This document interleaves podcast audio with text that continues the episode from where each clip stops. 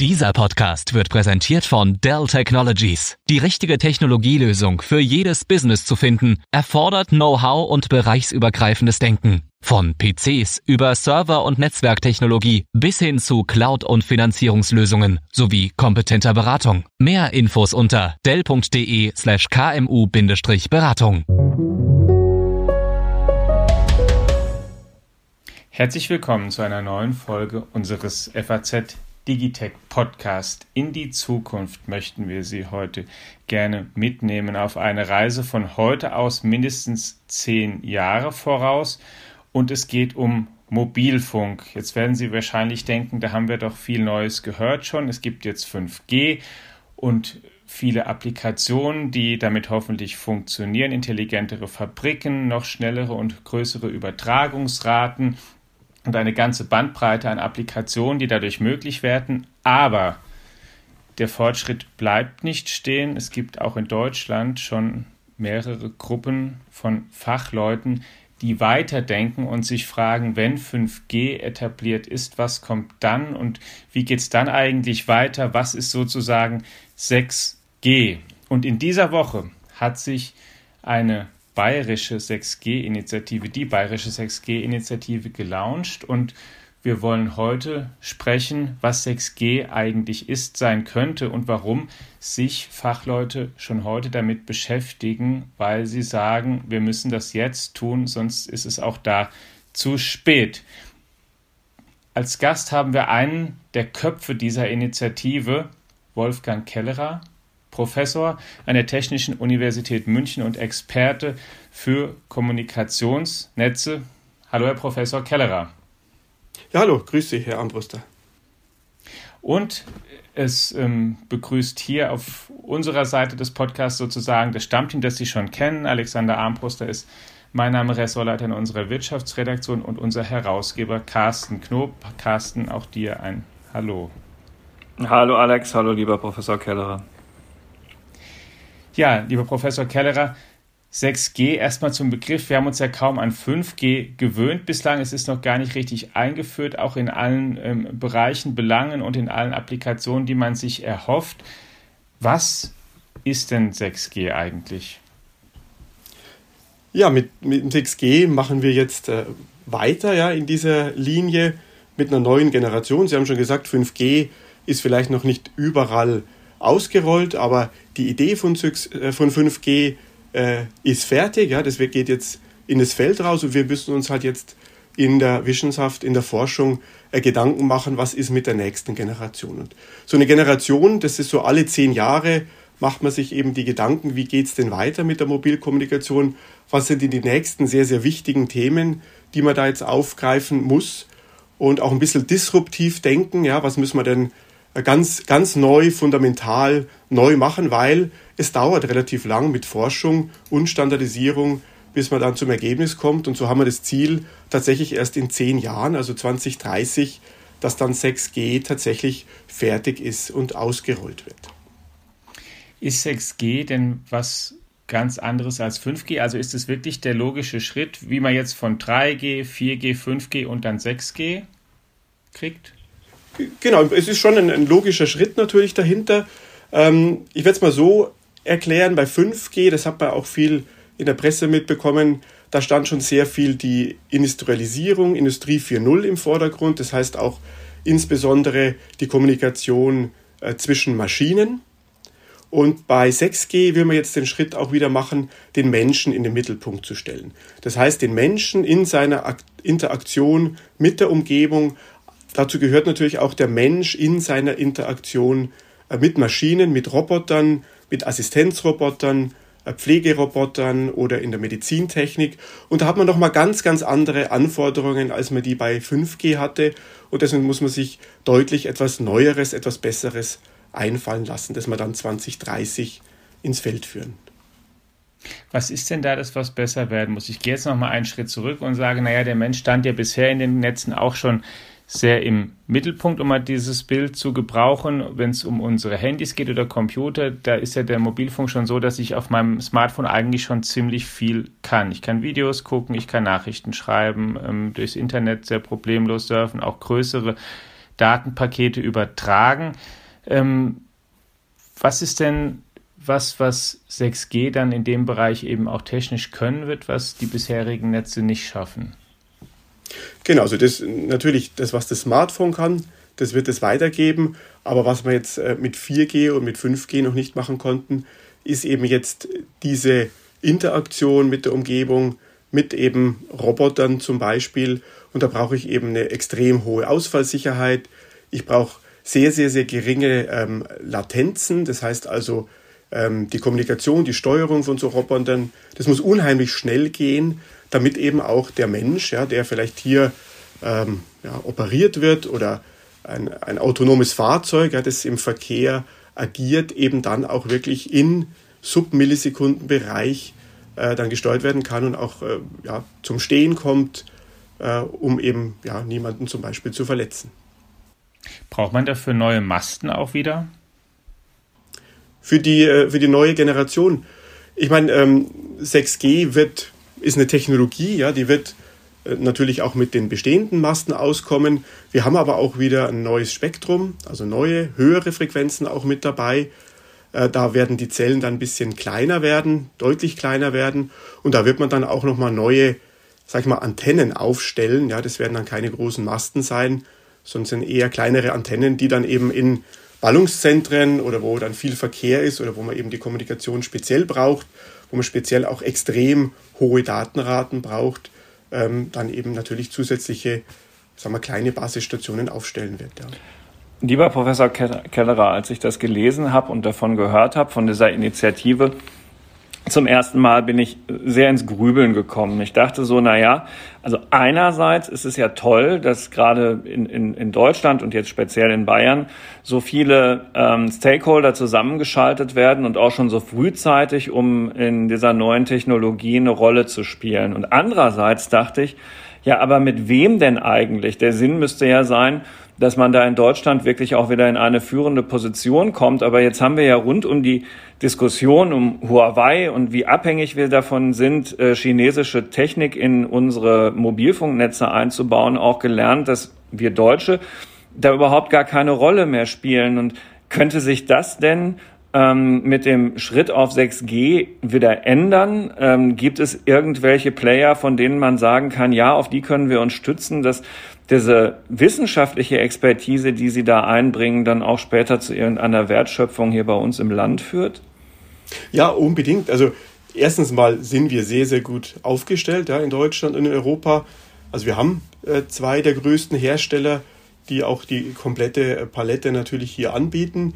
Und natürlich, was wir mit 5G schon gemacht haben, was wir mit 6G noch mehr machen werden, ist, wir unterstützen, ja, wir stellen den Menschen in den Mittelpunkt, habe ich gesagt, aber es geht ja darum, die ganze Gesellschaft zu unterstützen, alles, was wir so tun. Ja, das kommt von der, äh, was ich, Präzisionslandwirtschaft, autonomes Fahren, ähm, Industrie 4.0 und, und solche Dinge. Und da kommen dann noch ganz andere äh, sag mal, Player ins Spiel, ja, aus der zum Beispiel Industrialisierung, äh, die man noch viel stärker mit reinbringt und die dann äh, die Wertschöpfung auch mit generieren. Wir haben jetzt zum Beispiel, jetzt lassen mich ein Beispiel geben aus 5G. In Deutschland sind wir relativ führend mit den Campusnetzen. Es gibt also extra Frequenzbereiche aus 5G, die eben nicht lizenziert werden jetzt ähm, an die großen Telekom-Operator, sondern die man sich eben holen kann.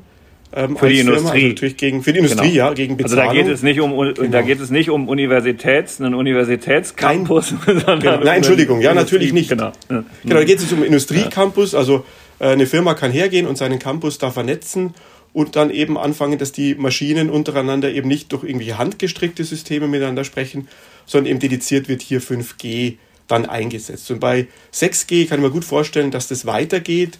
Äh, während diese Campusnetze oft Inseln sind jetzt, ja, soll das bei 6G dann alles vereinheitlicht werden. Und plötzlich werden dann die Ausrüster ja, für so Industrienetze dann auch zu Herstellern natürlich für Equipment. Und das ist jetzt was, wo Spezialwissen erforderlich ist, das wir in Deutschland haben, ja, Automobilindustrie, in, ähm, Industrial, äh, Industrie, äh, Produktionsanlagen und so weiter. Und das ist was, was wir jetzt mit reinbringen müssen, dass diese Leute, die werden auch anfangen hier ähm, ja mit Netztechnologie zu entwickeln. Und da setze ich schon große Chancen, dass wir eben gerade das Spezialwissen, das wir in dem Bereich in Deutschland haben, dann auch eben in 6G äh, mit einsetzen können.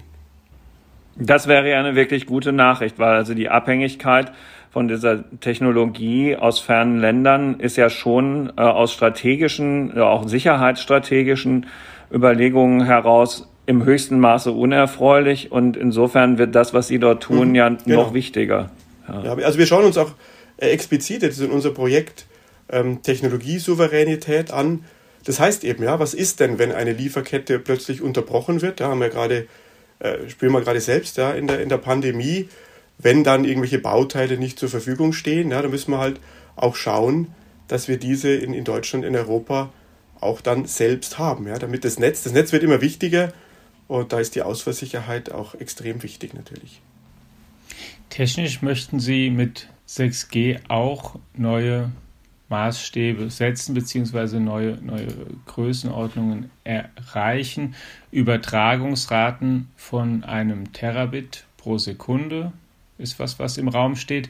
Und dann ähm, gibt es, ist auch die Frage der ähm, Sicherheit sozusagen, dass es halt auf jeden Fall funktioniert in sensiblen Bereichen. Eine ganz zentrale ähm, Operation, zum Beispiel Teleoperation, es ist ja völlig klar, dass wenn man das macht, ein Arzt, dass da nicht ähm, was schiefgehen kann, dass es um Sekunden geht, um dass da, da, da, da darf sprichwörtlich nichts ähm, schiefgehen.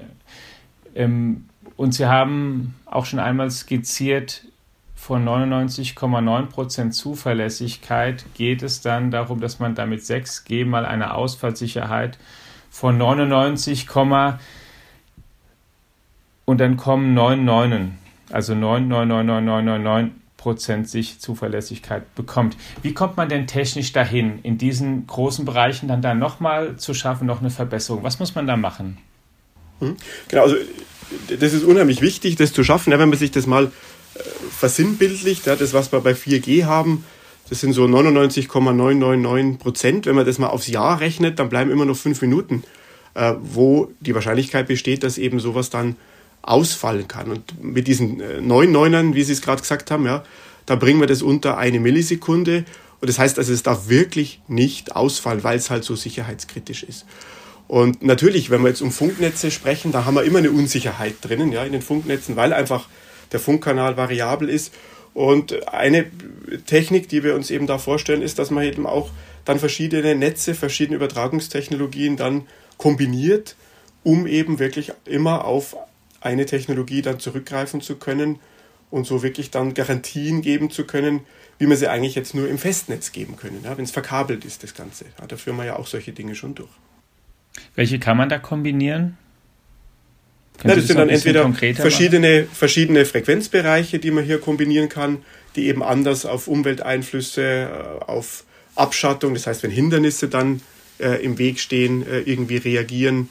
Und was wir auch machen werden, ist, dass wir mit intelligenten Steuerungen reagieren auf Veränderungen ja jetzt in der Umgebung, dass wir auch versuchen vorherzusehen, was sich denn ändert, so dass wir versuchen da den Funkkanal so stabil wie möglich äh, zu halten. Also das heißt, wir nehmen auch Informationen aus der Umgebung auf, was wir bisher jetzt nicht tun ja, im, im Funksystem, dass wir eben auch wissen, wo Menschen stehen, wo Maschinen stehen, wohin sie sich bewegen werden, um eben dann ähm, die sagt man so, diese, die Ressourcen, also die Betriebsmittel im Funkkanal auch dann nachführen zu können ja, oder, oder vorausführen zu können sogar. Ja. Professor Keller, an der Stelle würde ich auch gerne nochmal nachfragen, weil ich den Punkt auch in der Präsentation, die man ja auch immer noch im Netz sich anschauen kann auf YouTube, ähm, äh, weil ich da wirklich hängen geblieben bin, weil da zwei Vertreter ähm, äh, dieser Initiative gesagt haben, ja, also wir bauen da künstliche Intelligenz ein und dann sieht das Netz voraus, ähm, ich fahre in den Urlaub und äh, äh, das Netz weiß, wo ich hin will und merkt, da ist die Netzqualität schlecht und die ähm, Serienfolge von Netflix, die ähm, in der Zeit ähm, dann von mir üblicherweise geschaut wird, wird aber vorher schon mal runtergeladen und vielleicht etwas weniger trivial. Es ist irgendwo ein, ein, ein Notfall und das Netz erkennt das und ähm, bündelt die Ressourcen, die das Netz zur Verfügung stellt in der Übertragung Bandbreite und Qualität so, dass die Einsatzkräfte und so weiter am meisten davon haben. Darum geht's, ne? wenn wenn Sie davon reden, dass vorausschauend geplant wird. Aber wie, also ist es nicht eigentlich auch beängstigend, dass, dass äh, künstliche Intelligenz so eine große Rolle bei der Steuerung spielt? Na, ich denke, das ist nicht äh, beängstigend hier. Ich meine, diese künstliche Intelligenz, ja, die, die macht ja nicht jetzt irgendwelche Sachen, sondern was die künstliche Intelligenz hier bewirkt, ist tatsächlich die Daten, ja, die vorliegen oder die man durch zusätzliche Sensoren bekommt, äh, zusammenzutragen und dann versucht eben Muster zu erkennen, ja, dass man eben sagen kann, okay, jetzt ist wahrscheinlich eine Situation, äh, wo es sich um einen Notfall handelt, ja, das sind äh, ein Notruf wurde abgegeben, viele Autos fahren dahin, und dann wird man auch noch sehen, was ist denn der, der Zustand des Funkkanals und dann muss man entsprechend agieren, dass dann da Ressourcen äh, bereitgestellt werden. Das muss man sich jetzt nicht als irgendwas spooky äh, vorstellen, sondern es geht hier wirklich um Optimierung und um die Verarbeitung von Daten, die eben äh, zur Verfügung stehen. Und dafür braucht man eben hohe Rechenpower, die bislang halt so auch noch nicht zur Verfügung stand, um eben damit die Netze dann optimieren zu können. Aber Ihre Beispiele waren äh, vollkommen richtig. Und sowas ist ja was, was den Menschen auch unterstützt. Ähm, ohne dass er jetzt da wirklich aktiv werden muss und irgendjemand steuernd hier in die Netzsteuerung eingreifen muss. Ja, das Netz selbst ist vorausschauend, ne, durch dieses Machine Learning oder Artificial Intelligence, wie man es auch immer nennen will. Hm. Genau, das ist die Idee. Ja. Und da muss man natürlich im Netz einiges tun, dass man das so schafft, ja, und an den richtigen Stellen. Also da kann man sich nicht vorstellen, dass es einen Zentralrechner gibt, jetzt der für Deutschland alle Entscheidungen trifft. Ja, das wird nicht möglich sein sondern man wird an ganz, ganz vielen Stellen im Netz, ja, bis hin zu den Basisstationen, dann äh, hier so mm, Berechnungen anstellen, ja, auch basierend auf den Daten, die man eben dann vor Ort zur Verfügung hat, damit das ganze Netz eben sich tatsächlich ja selbst optimieren kann ja, auf der Datenbasis. Jetzt haben Sie eine ganze Initiative gestartet, über die wir auch noch gerne etwas mehr erfahren wollen. Sie sind nicht alleine, Sie sind einer der Köpfe zwölf Professoren machen mit, aber es geht um noch mehr und mehr Säulen. Können Sie die auch noch mal kurz skizzieren, dass wir noch eine Vorstellung kriegen, wie groß ist denn dieses ganze Projekt, was da jetzt eigentlich angeschoben wird? Genau, also es geht ja um diese bayerische 6G-Initiative, die jetzt gestartet ist und die hat eben drei Säulen, wie Sie schon gerade gesagt haben. Ähm, das erste, wo es eben auch gestern äh, den großen Kick-off gab, das ist das, ähm, die Themenplattform SyncNet 6G. Äh, da geht es darum, ähm, die Leute zusammenbringen, also die alle Beteiligten oder alle Interessenten an 6G. Das sind jetzt eben nicht die üblichen, äh, also natürlich nicht nur, ja, die üblichen Telekom-Betreiber oder Hersteller, sondern eben genau alle die, die eben ein Interesse haben, 6G zu nutzen, also von den Industrieunternehmen, Automobilherstellern, äh, könnte man auch vorstellen, ja, von der, von der Landwirtschaft, natürlich aus der Medizintechnik und aber auch eben kleine mittelständische Unternehmen, auch Startups, die da ein Interesse haben und da auch partizipieren können, um die zusammenzubringen, um eben dann Themen zu priorisieren und eben schon bevor man in die Standardisierung geht, die Diskussion zu öffnen, dass man eben sagt, das wäre wichtig, das sind die Herausforderungen, das sind die Anforderungen, die wir haben. Für uns muss 6G dieses erfüllen. Bitte Forschung, ja, kümmert euch mal drum, also dass wir da den entsprechenden Input bekommen, das zu tun. Also das ist die eine Säule. Und die, die zweite Säule ist dann tatsächlich eben die Grundlagenforschung, die man eben dann parallel startet. Ja, wir haben schon eine ganze Menge Ideen, was ich eben berichtet habe, äh, wie das 6G dann aussehen muss, also wie man eben diese hohen Geschwindigkeiten erzielt, wie wir auch die Ausfallsicherheit hinbekommen, wie wir die künstliche Intelligenz äh, hier mit integrieren, wie wir das Ganze Ende zu Ende hinbekommen über verschiedene Netze und Campusnetze hinweg, ähm, die Zuverlässigkeit, die Sicherheit und so weiter. Das ist ähm, dann ein Projekt, das eben, wie Sie gerade gesagt haben, ähm, mit zwölf Professuren an der TU München startet. Und das dritte wird dann sein, dass es auch dann um, mit der Firmenbeteiligung ähm, das Land Bayern dann eben auch noch Forschungsförderung ausschreibt. Da wird es verschiedene Calls geben, wo man sich eben dann mit Konsortien, eben mit Partnern bewerben kann, mit einer Idee und dann entsprechend äh, mit Förderung dann diese Idee ja, entwickeln, ausbauen kann einen Prototypen entwickeln kann. Das sind also diese drei Säulen, wo man eben frühzeitig jetzt hier die 6G-Forschung und Entwicklung anschieben will.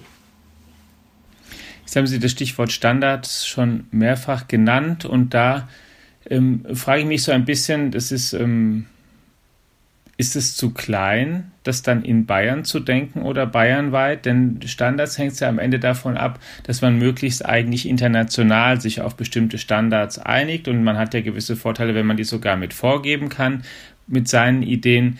Ist es ähm, auch der Anspruch von Ihrer Initiative, dass man sowas tatsächlich kann in diesen großen Standardsetzungsgremien, dann ähm, sich da zu positionieren oder ist dann dafür Ihr Projekt eigentlich zu klein? Also wie gesagt, im, im Projekt selbst geht es jetzt nicht um die Standardisierung, die wird ja dann auch erst so in drei Jahren oder sowas starten, sondern es geht eben im Vorfeld, die Leute zusammenzubringen. Und dafür sind wir eigentlich recht gut aufgestellt und es soll jetzt keine es ist eine bayerische Initiative, aber diese ähm, Themenplattform soll jetzt nicht nur bayerische Hersteller äh, hier zusammenbringen, sondern wirklich international alle Leute, die da Interesse haben, zusammenbringen.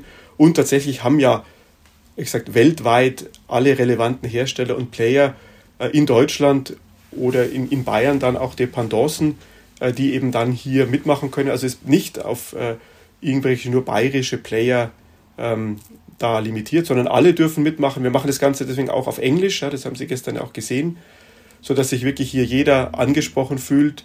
Es geht uns einfach darum, die Leute zusammenzubringen und natürlich sind wir in, in Bayern und insbesondere in München recht gut aufgestellt äh, mit den Firmen, die vor Ort sind. Äh, auch, auch glaube ich, wichtig zu sagen, dass da viele Softwarefirmen und IT-Player ja, eine große Rolle spielen, die wir da haben, also äh, von ja, Google, Apple und so weiter die natürlich auch da, Software wird immer wichtiger, ja, die man natürlich auch da vor Ort haben will und dass die da entsprechend mitmachen und äh, mit ähm, planen, ja, wie das aussieht. Das ist bestimmt ein Vorteil des Standorts München. Apple hat ja auch gerade erst noch wirklich eine sehr, sehr große Investition in München angekündigt und die, die großen Amerikaner sind ja durchweg alle mit wirklich ernstzunehmenden Präsenzen vertreten, die rein über Vertriebsorganisationen ähm, äh, weit hinausgehen. Das ist wohl wahr. Gleichwohl stellte ich mir die Frage, sind wir, und das wäre ja schön, wenn es so wäre, jetzt in, in, in Deutschland und in, in Bayern an dieser Stelle wirklich anderen Ländern in diesem gedanklichen Schritt voraus, was so eine 6G-Initiative angeht? Oder gibt es da in den Vereinigten Staaten oder in Indien oder in China längst ganz vergleichbare Dinge, äh, die vielleicht sogar schon weiter vorangeschritten sind und wir da doch wieder nur hinten dran sind. Also sind wir in einer Art Pole Position? Ähm, haben wir da jetzt wirklich etwas sehr, sehr früh erkannt und ergriffen oder ist es auch schon wieder ein Hinterherhinken? Nee, also wir, wir sind tatsächlich da sehr, sehr früh dran. Ist natürlich so, dass die anderen auch nicht schlafen, ja, und jeder ähm, startet jetzt seine Initiativen, jeder bringt sich jetzt da in Stellung und wir wird natürlich versuchen, da international zusammenzuarbeiten. Ähm, was sich jetzt getan hat, sind sowas wie so Visionspapiere, ja, die da im Stehen sind. Und wir sind tatsächlich mal wirklich ganz, ganz vorne, ganz, ganz früh mit dabei mit so einer Initiative. Und jetzt wird sich halt dann zeigen, ja, äh, wie, wie die einzelnen Player agieren. Aber wir sind nicht die Einzigen, aber wir sind mit allen anderen ganz von Anfang an dabei. Und das müssen wir einfach nutzen und da Gas geben. Ja. Sind ja die ganzen ähm, 5G-Forscher oder die Unternehmen, die damit gerade auch erst sich etablieren, sind die eigentlich beleidigt, wenn die von ihrer Initiative hören? Die haben noch nicht mal richtig eingeführt, was sie da machen und es kostet auch viel Geld. Und jetzt kommen sie schon mit 6G um die Ecke? Na, im Gegenteil. Also die, die sind auch alle dabei, ja. Die wollen ja auch zusammen mit den anderen wissen, ja, was, was gibt es denn Neues, was können wir denn Neues machen? Ja, das eine wird jetzt ausgerollt, aber wir müssen uns halt frühzeitig überlegen. Und für die geht es ja auch darum, ja, nicht abgehängt zu sein und dann auch bei dem nächsten Standard äh, wieder dabei zu sein, vielleicht mit neuen Herausforderungen, äh, mit neuen Anforderungen. Nee, also die haben wir alle in der Diskussion mit drinnen. Und Sie haben ja schon so ein bisschen gesagt, es ist auch ähm, eine, wie soll ich sagen, eher kontinuierliche Weiterentwicklung. Es ist ähm, vielleicht nicht so ein fundamentaler Schritt wie zwischen 4G und 5G, oder? Ja, es ist, man, man muss es ein bisschen so sehen mit diesen Generationen. Klar, habe jetzt gesagt, alle zehn Jahre gibt es so eine neue Generation. Das war anfänglich tatsächlich immer extrem disruptiv, weil man eine äh, komplette neue Luftschnittstelle gemacht hat. Also alles, was da mit dem Radio war, war komplett neu. Und jetzt mit, mit 5G, und es wird bei 6G auch so sein, geht mehr und mehr in Software. Das ist natürlich ein Riesenvorteil. Was bedeutet das jetzt äh, in Software?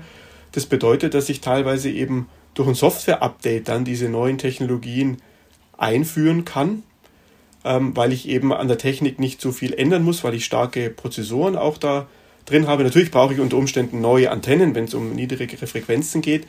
Aber das ist ja auch das Schöne, ja. Das heißt, ich kann mir dann Gedanken machen, was möchte ich für neue Funktionen drin haben, aber ich bin jetzt nicht so hart am Umschalten, ja, sondern kann dann diese Funktionen auch schrittweise einführen. Was aber wichtig ist, äh, dass man eben so eine gewisse Zensur macht, ja. Alle zehn Jahre sich mal überlegt, Moment mal, jetzt machen wir nicht nur weiter und äh, verbessern daran rum und spielen ein neues Update ein, sondern was brauchen wir für grundlegende neue Features, neue Merkmale in dem System, um dann wirklich auch die Standardisierung und so weiter planen zu können. Und das ist, glaube ich, was wichtig ist ja an diesen, an diesen Generationen. Jetzt haben Sie mit der Initiative sechs Bereiche auch schon ähm, ausgemacht, die man adressieren kann, über die man nachdenken kann. Über ein paar haben wir schon gesprochen und auf zwei möchte ich noch gerne kommen. Also über das jetzt ähm, auch das Ganze mit sozusagen ähm, KI oder maschinellem Lernen veredelt werden soll, haben wir gesprochen, dass es um neue Spektren geht, dass man auch zum Teil neue Antennen braucht oder, oder ähm, ähm, andere Teile, um höhere Übertragungsraten zu ermöglichen. Wir haben auch schon gesprochen darüber, dass das Netz ähm, sich selbst adaptiert, also einrichtet auf, auf Veränderungen von sich aus. Es gibt einen Punkt, das Netzwerk als Multisensor, den ich ähm, spannend finde, weil der so ein bisschen nicht nur vom Netz abhängt oder die, die Vision dahinter ja ist, dass, dass ähm, wie soll ich sagen, quasi die, der ganze Alltag oder die Welt mehr oder weniger zu einem Supercomputer wird. Es gibt halt ganz viele Sensoren und es gibt dann so ein Netz, was ähm, die, die ganzen Daten verarbeiten kann und, und eigentlich die, unsere ganze Umgebung und wir selbst darin sind eigentlich wie ein großer Computer. Das klingt für mich doch sehr, sehr visionär, um es mal so zu formulieren. Dafür braucht es noch eine ganze Menge, oder? Dafür, die ganzen Sensoren haben wir doch noch gar nicht, beziehungsweise nicht, dass die verbaut sind. Auch die Autos, so autonom fahren sie ja nun auch nicht heute. Im Gegenteil, ist das der sozusagen in die, der futuristischste Punkt eigentlich? Ist mit Sicherheit ein Punkt, auf den wir hinarbeiten. Ja, das, das gibt es definitiv noch nicht, wie Sie sagen. Ähm, es ist ja, herausfordernd, ja, wenn ich mir das futuristisch so umschreibe, aber jetzt schon etwas, was wir die Möglichkeit sehen. Es werden ja sowieso in den Geräten immer mehr Sensoren verbaut, ja, die man natürlich verwenden kann. Wir haben äh, immer mehr Kameras, solche Dinge überall stehen. Man wird auch immer mehr äh, Umweltsensoren und solche Dinge ausbringen, die dann auch wiederum ja, mit 6G Technologie funktionieren sollen. Ein, ein zweiteres Ziel ist ja auch, äh, die Energieeffizienz, dass man also wirklich ja, Sensoren, die kommunizieren können, ja, regelmäßig ihre Messwerte melden, aber die vielleicht mit einer Batterie für 20 Jahre lang auskommen, ja, die man einfach irgendwo hinstellt und dann können Umwelteinflüsse, irgendwelche Begebenheiten dann da gemessen werden. Und somit, klar, diese ganzen Informationen laufen dann zusammen und dann versucht man die Informationen auch dazu verwenden, eben die Kommunikation zu verbessern, aber eben auch die Anwendungen äh, zu verbessern. Vielleicht, wenn ich einmal einhaken darf, Batterien haben Sie nämlich schon gesagt, das fand ich auch ein sehr wichtiges Stichwort, Batterien, die quasi 20 Jahre halten. Also wenn man intelligente Umgebungen baut, man muss dann, dann ähm, Geräte haben oder Sensoren, die man einmal verbauen kann, wo man nicht jeden Tag die Batterie wechseln kann. Das wäre schlicht unmöglich. Also da muss so viel Fortschritt passieren, dass man die hat. Ähm, was sind andere sozusagen hardware-seitige Anforderungen, die es heute noch nicht gibt, die man da eigentlich braucht? An Material, an, an Funktechnik? Genau, also was, was es noch gibt, wenn man den Schritt weitergeht, äh, was man auch gerade diskutiert, ist eben Nullenergie-Sensoren oder Nullenergie-IoT-Geräte. Das ist dann der, das Stichwort ist dann der Energy Harvesting. Also die beziehen ihre Energie sozusagen aus der Umgebung, vielleicht sogar aus dem Funkfeld, ja, oder gibt es auch schon äh, erste Versuche, ist es nur nicht äh, direkt mein Gebiet, da müssen wir jetzt Kollegen fragen. Die beziehen dann ihre Energie aus dem Funkfeld und können so, praktisch wenn sie angesprochen werden, quasi ihre Batterien wieder ein bisschen aufladen, um dann das, das äh, nächste Messergebnis oder sowas auch wieder weiterzuleiten. Also das sind auch so Dinge, an denen man gerade arbeitet und die man natürlich auch dann voranbringen will, um so etwas zu realisieren. Und ein Punkt, den Sie auch, den auch gerade die Europäer vielleicht auch wichtiger finden als die Menschen in anderen Teilen der Welt, Sicherheit, Datenschutz, Privatsphäre, dass sie mit einbauen möchten. Was kann man da vielleicht mit 6G, was man bisher nicht kann? Ja, also ich meine, gerade wenn wir jetzt über die Sensoren reden, müssen wir natürlich schauen, dass die Privatsphäre und so alles gegeben ist. Da wird man von Anfang an einbauen, ja, so quasi Sicherheit, Security äh, by Design, ja, in diesen äh, Systemen dann drinnen. Ähm, wir haben da einige Herausforderungen, ja, die wir da äh, lösen müssen. Was bei der Security auch wichtig ist, was wir bei 5G jetzt auch noch nicht hatten, ist dann, gerade wenn es um Campusnetze geht, äh, die Sicherheit bezüglich Jamming. Ja. Was bedeutet Jamming? Das heißt jetzt, ähm, wenn ich jetzt so ein Industrienetz betreibe, kann ja einer von außen hinkommen und dann einfach ähm, irgendwas ja laut, also sprich mit hoher Energie, in das Netz blasen und dann keine, Inform äh, keine Kommunikation mehr möglich machen. Und da gibt es jetzt neue Ansätze, die auch zum Teil aus der Quantenkommunikation kommen, wo man hier dann sagen kann, nee, man kann tatsächlich trotz Jamming auch noch das Signal detektieren und ich kann mir das Signal praktisch nicht äh, kaputt machen lassen.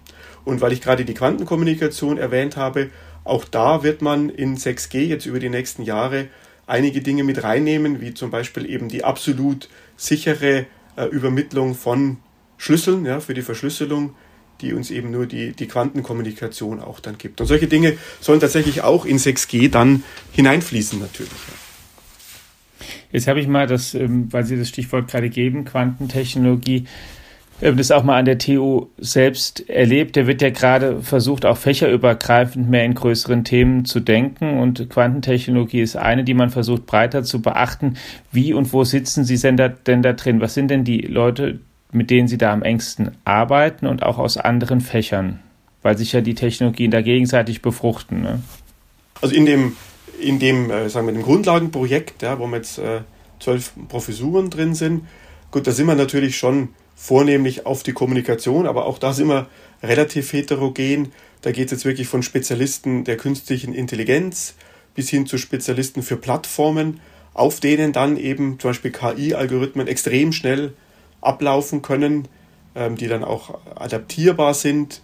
Ähm, dann gibt es Spezialisten eben für die Netzplanung, die Ausfallsicherheit, natürlich für, fürs Funknetz ja, und fürs, fürs Festnetz, bis hin dann eben auch Spezialisten, äh, die eben da aus der Codierung kommen, ähm, bis hin dann auch ein Kollege, ja, der sich auch um, um mit Quantenkommunikation beschäftigt und da eben mit ähm, Quantensecurity, äh, Physical Layer Security, also wir haben das ganze Spektrum und natürlich Softwaretechnik. Also wir haben auch Kollegen aus der Informatik mit dabei, ähm, die sich da einbringen, weil wie gesagt, ja, es geht sehr, sehr viel um Software in den Systemen und das muss natürlich auch entsprechend abgedeckt sein.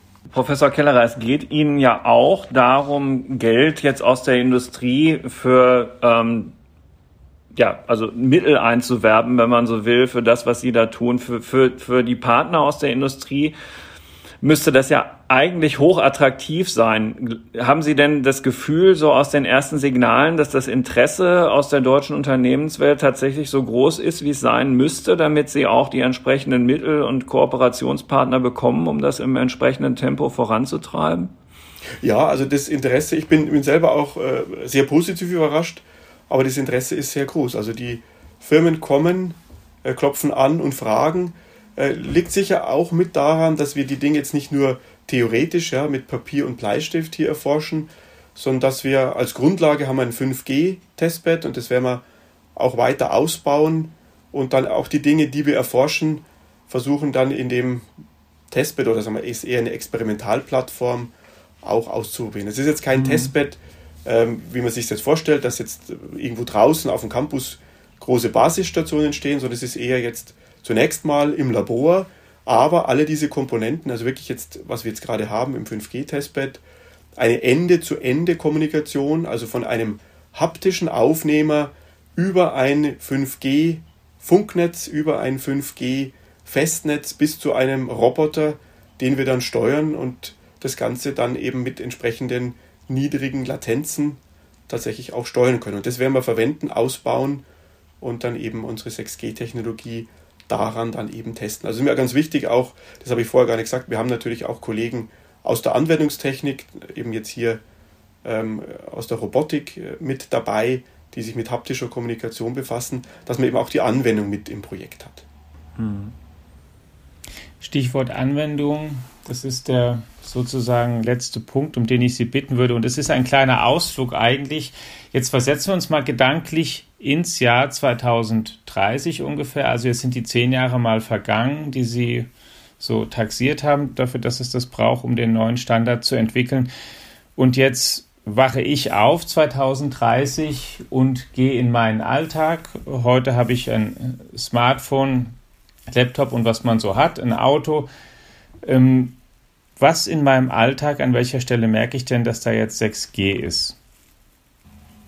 Ja, das ist eine schwierige Frage, ja, wenn man das dann ähm, immer genauso wüsste. Aber Sie werden es merken, weil viele Dinge, die Sie vielleicht jetzt stören, ja, weil da die Kommunikation nicht so funktioniert, dann einfach funktionieren, ja, ohne dass Sie was zutun müssen. Sie haben schon Beispiele genannt, sei das jetzt äh, bei irgendeinem Notfall, na gut, den sollten Sie natürlich nicht haben dann, oder wenn Sie irgendwas anschauen wollen, dann ist es wahrscheinlich nicht Netflix, sondern das ist irgendein äh, holographischer Film, ja, den Sie dann da äh, runterladen mhm. können oder mit Holographie plötzlich jemand dann neben Ihnen steht, äh, mit der oder dem Sie dann da kommunizieren können.